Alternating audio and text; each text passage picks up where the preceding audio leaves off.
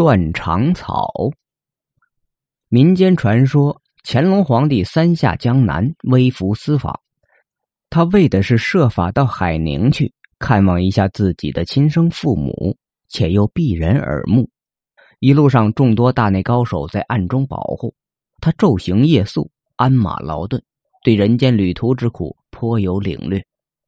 这一天，他来到了镇江，在一家客栈投宿后，乾隆辗转不能入睡，身上感到奇痒难熬，他便披衣起床，去了一家草药铺。一中年人持竹为乾隆开了门，恕小生深夜打扰，求先生配点草药。年轻儒雅的乾隆像个富家公子一样上前行礼。啊，客官请坐，反正我还未就寝。主人答。乾隆借着灯光一看，这位草药先生深夜还在抄写药书，可见是个勤奋之人。主人为乾隆沏上茶，两人便攀谈起来。无奈乾隆身上各处时有奇痒，忍不住要去抓挠，又怕失礼。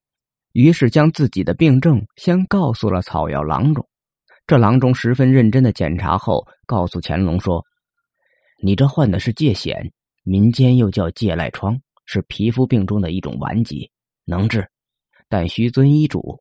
用药后不能用手直接抓痒，更不能入口，因此药有剧毒。先生能告诉我此药的名字吗？”乾隆好奇的问：“啊，叫断肠草。”相传当年神农尝百草，遇到一种叶片相对而生的藤子，开着淡黄色的小花。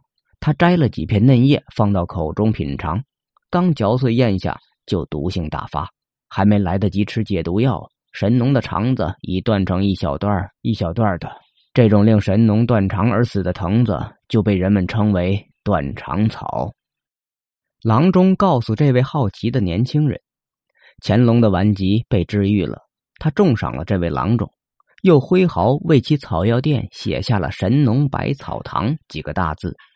自此，他便名震大江南北。